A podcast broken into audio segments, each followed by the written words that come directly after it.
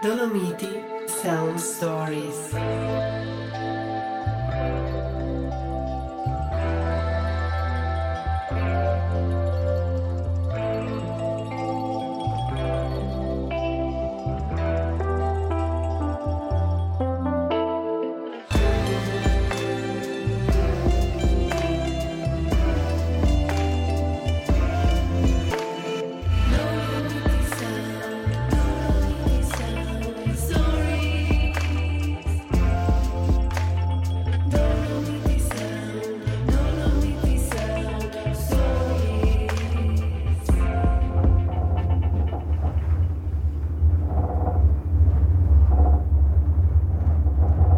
Schönen guten Morgen hier in San Ricardo, ein, sagen wir, Wanderführer, der hier auf der Seisseralm tätig ist, also mit äh, den Blumenwanderungen und, äh, sagen wir, anderen Thematiken äh, auf dieser wunderbaren, schönen Alm, also die, äh, das höchste Plateau Europas mit 55 Quadratkilometern oder 5500 Hektar. Wir sind gerade jetzt dabei, die Seisal zu erreichen, äh, mittels dieser Kabinenbahn.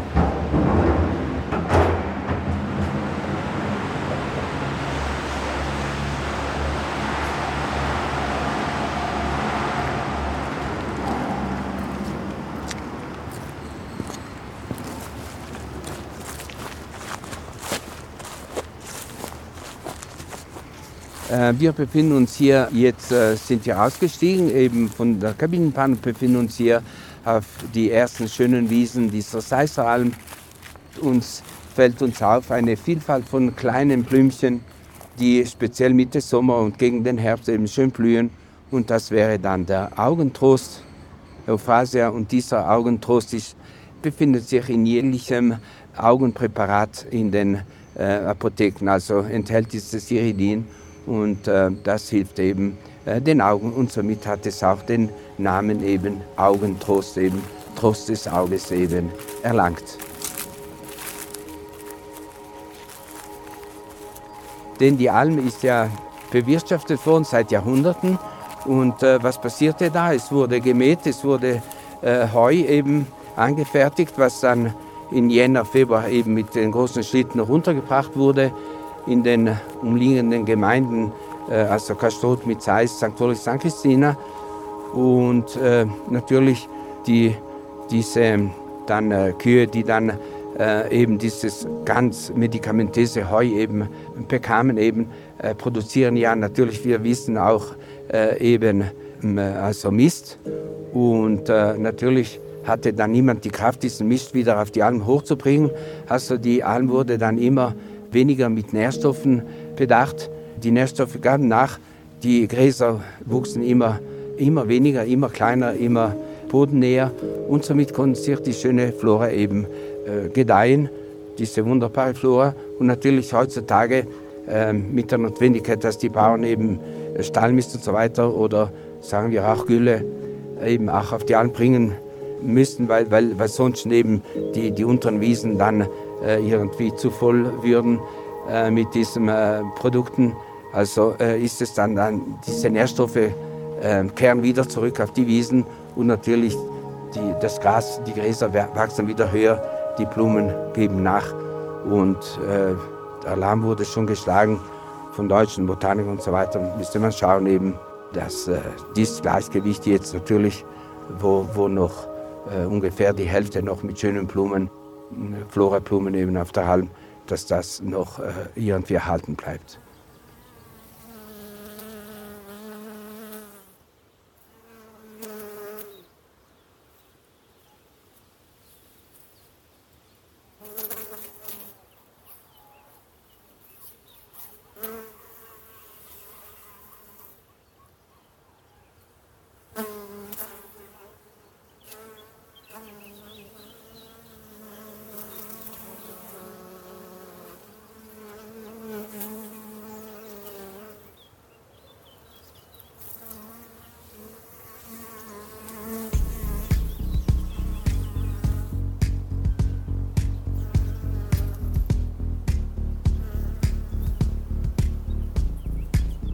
Eine besondere Wanderung ist in Sechsten der Innergesell. Sie ist eine steile, schwierige Wanderung auf diese Wiesen, die du auf einer Höhe von 2000 Meter findest. Und das Besondere ist, äh, sie werden nicht gedüngt und so hast du eine Vielzahl von Blumen. Zur richtigen Jahreszeit oder Monatszeit hast du dort eine Vielzahl von Lilien, besonderen Lilien, geschützten Lilien, von Orchideen und Kräutern. Deswegen ist dieses Heu oben sehr äh, begehrt. Es wird von den Bauern einmal im Jahr gemäht, Ende August. Es wird getrocknet und das Besondere auch mit dem Hubschrauber ins Tal gebracht, weil kein richtiger Zustieg ist. Die Besonderheit ist dieses Krokante, die Krokante, der Duft dieses Heus, sehr begehrt in den Hotels. Sie kaufen es für die Heubäder, es wird äh, Schnaps angesetzt, der äh, auch teilweise das Fleisch eingewickelt und gebraten, um diesen Duft in Erinnerung zu behalten. Die Xellwiesen sind besonders, weil sie nicht behandelt sind. Die sind natürlich geblieben, es wird nicht gedüngt und deswegen haben auch die Blumen die Möglichkeit zu wachsen. Der Unterschied ist im Tal, dort äh, werden sie verbrannt quasi. Du siehst nur noch gelbe Blumen, den Löwenzahn und der Rest existiert nicht mehr. Und das ist eben das Besondere von dieser Wiese. Wenn du eine Vielzahl von Blumen sehen möchtest, sollst du diese, den Innergesell erklimmen.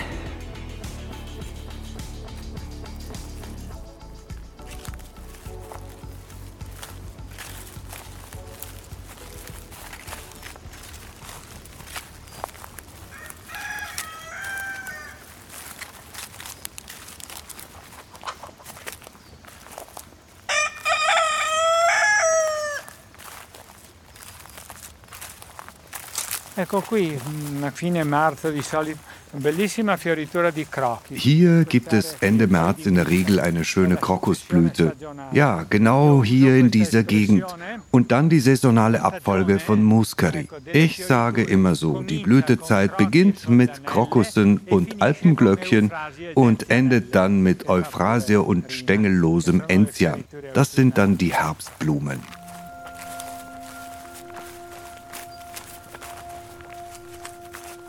Sono Cesare Lasen, porto il cognome della frazione in cui sono nato. Ich heiße Cesare Lasen, so wie auch der Ortsteil hier heißt, in dem ich geboren wurde, in einem Haus auf dem Lande, das am weitesten vom Dorf entfernt war, wo es keine Straße, keinen Strom und keine Dienstleistungen gab, was meine spätere Ausbildung stark beeinflusste. Ich stamme aus einer armen Auswandererfamilie.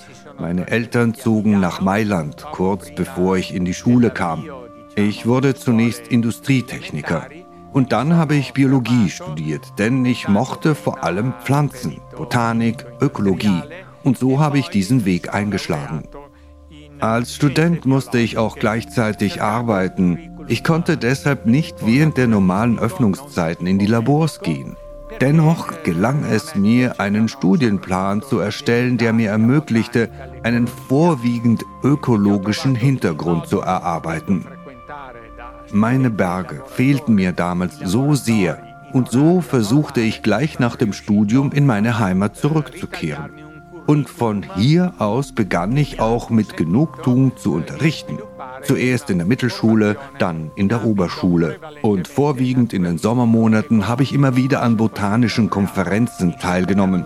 Dazu Abhandlungen geschrieben, Studien erstellt, so dass derzeit meine Publikationsliste etwa 300 Titel umfasst und ich bin gerade dabei, ein Herbarium zu erstellen.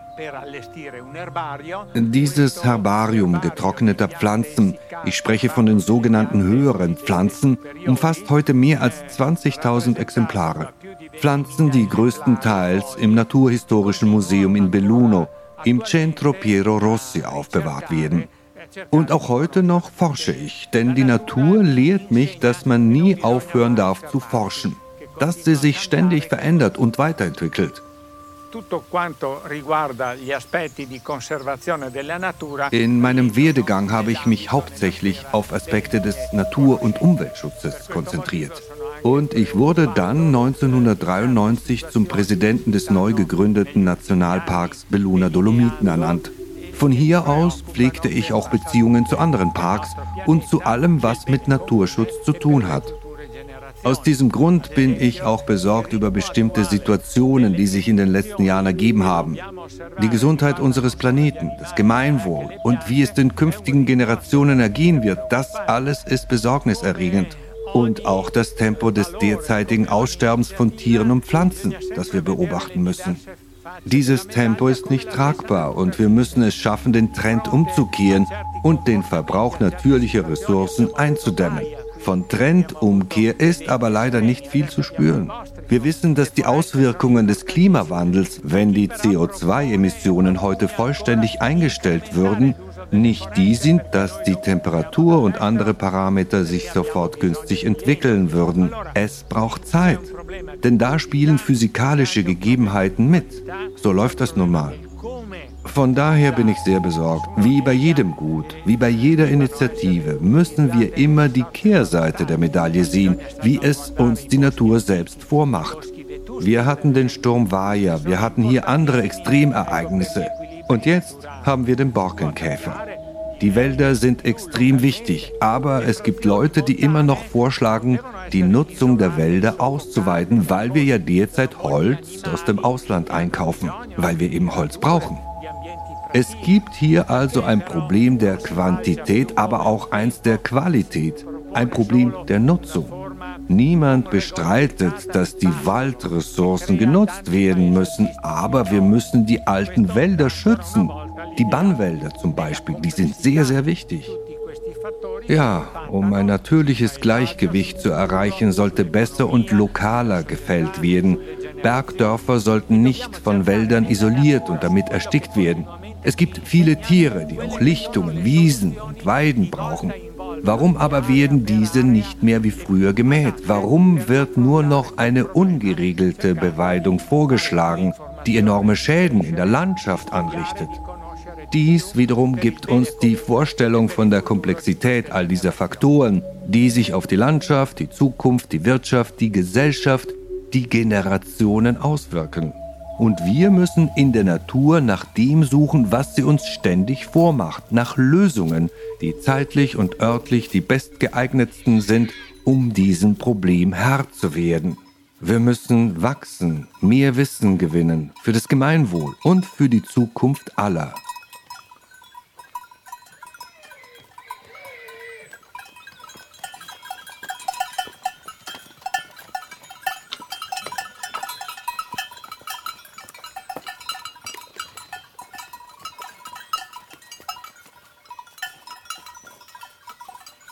Also wir, indem wir jetzt äh, schön erwandern, eben von Kumpatsch eben zur äh, Riedschweige und dann weiter eben zur Saltria, also befinden wir uns hier vor zwei Gebäuden, und zwar zwei von bäuerlicher Kultur, zwei Gebäude aus Holz natürlich. Und äh, diese zwei Gebäude ist eine kleine äh, sogenannte Kochhütte, nicht allzu groß, also wir reden hier von 4 mal 4, 4 mal 5 Quadratmetern und die sogenannte Kochhütte, wo gekocht wurde, wo das Essen zubereitet wurde und daneben eben der Stadel oder Heuschuppe, da wo eben das Heu hineingebracht wurde. Das Heu war ja äh, hier auf der Alm mit diesen kargen eben äh, Nährstoffen auf der Wiese war ja nicht allzu, also allzu viel, also hatte dann Platz auch in diesen eher kleineren Stadeln, wo das Heu hineingebracht wurde und dann in Jänner eben mit dem großen Schlitten zu den also Höfen und im Tal runtergebracht wurde. Äh, in der Kochhütte wurde gekocht. Natürlich äh, musste die ganze Familie mit, auch mit äh, Kleinkindern und so weiter, auch eventuell Babys, denn die mussten da vielleicht zwei, drei Wochen auf der Alm weilen, bis sie die ganze Wiese gemäht und das Heu hineingebracht hatten. Und inzwischen mussten sie da eben, musste gekocht werden. Es brauchte ja Energien, gell, wenn man früh 4, 5 Uhr in der Früh schon mäht und so weiter. und äh, geschaffen wurde im Stadel. Natürlich, da kam der, der, Vater dann mit einem Sohn und so weiter schon ein bisschen früher rauf, schnitt ein bisschen Heu, damit man schon am ersten Abend dann im Heu im äh, Stadel hätte dann schlafen können. Natürlich äh, nutzte man da einen Heutuch, ähm, äh, um nicht äh, bloß auf das Heu eben äh, zu schlafen.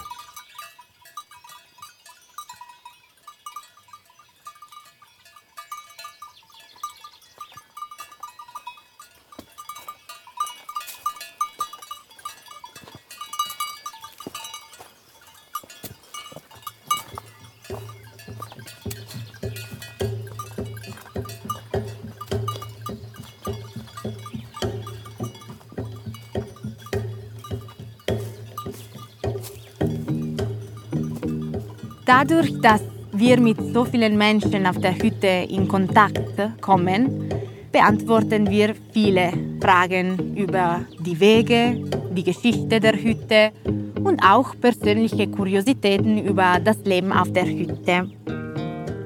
Manchmal kommt es vor, dass wir nicht die ganze Wahrheit sagen in diesem Sommer haben wir zum Beispiel gekaufte Edelweiß aus dem Blumenladen an unsere Fenster gehängt. Viele, viele Gäste machten Fotos davon und fragten, ob sie auch in der Natur Edelweiß finden könnten. Ich antwortete, dass es heutzutage sehr schwierig ist, sie zu finden, weil das Gelände sehr ausgetreten ist. Aber in der Tat gab es ein kleines wildes Edelweiß ganz in der Nähe der Hütte, das wir alle gesehen hatten und das unsere Kunden leicht hätten finden können, wenn sie ihre Augen nur etwas weiter geöffnet hätten. Ich glaube, dass manchmal ist es besser, nicht alles zu sagen und die Leute sich auf das konzentrieren zu lassen, was um sie herum ist.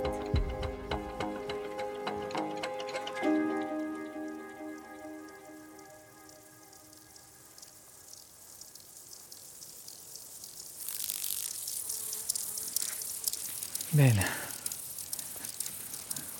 Talpe. Ja, da sind sie, die Maulwürfe. Wir haben hier noch Haselnüsse zu ernten.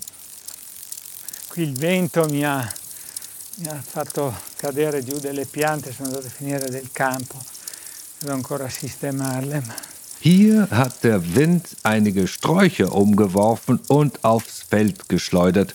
Da muss ich mich noch kümmern.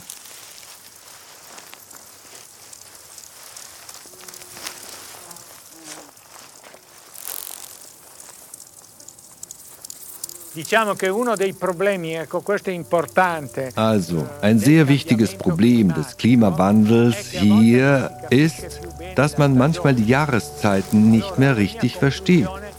Und das heißt für mich, dass auch Pflanzen damit durcheinander kommen. Normalerweise hat eine Pflanze ihren eigenen Zyklus. Sie keimt, wächst, blüht, dann reift sie und produziert Samen. Wenn sie mehrjährig ist, hält sie sich natürlich auch mehrere Jahre.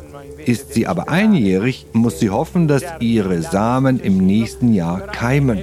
Aber es stimmt schon, dass es manchmal zu Schwierigkeiten kommt. Es gibt dieses Jahr in den Dolomiten einige Gebiete, in denen ich eine zu frühe Blüte gesehen habe und andere, in denen die Blüte spät eintrat. Wieder andere Gebiete, in denen sich die verschiedenen Blüten vermischt haben. Es ist schwierig, einem Beispiel, einem Programm, dem realen Ablauf einer mehr oder weniger normalen Saison zu folgen. Und ich glaube, dass die Pflanzen auf ihre Art auf die Belastungen reagieren denen sie weiterhin ausgesetzt sind. Denn eine Pflanze stirbt nicht, eine mehrjährige Pflanze, ein Baum, der 500 oder 1000 Jahre oder noch länger lebt, stirbt bestimmt nicht an einer einzigen Ursache. Nehmen wir an, die Ursache ist eine Reihe von Stressereignissen, von denen jedes einzelne die Widerstandsfähigkeit der Pflanze mindert. Ein bisschen so, wie wenn wir Menschen, mich als Beispiel genommen, alt wären. Ist es klar, dass ein Schlag hier, ein Schlag dort schließlich die allgemeine Abwehrkraft des Organismus beeinträchtigt. Und so ist es auch bei anderen lebenden Organismen.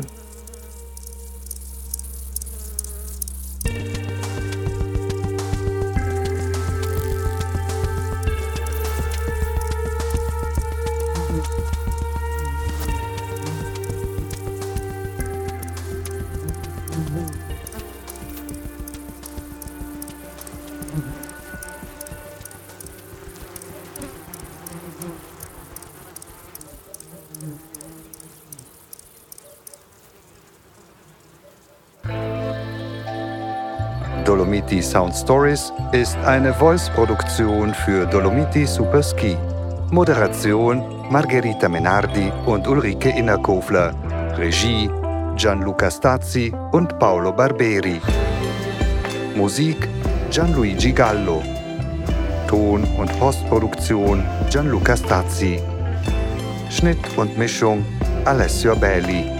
Redaktionelle Unterstützung Elisa Cozzolino. Produktion Andrea Maltagliati und Giovanna Surace. Sprecher Carlo Emanuele Esposito. Deutsche Übersetzung Reinhard Uhlmann.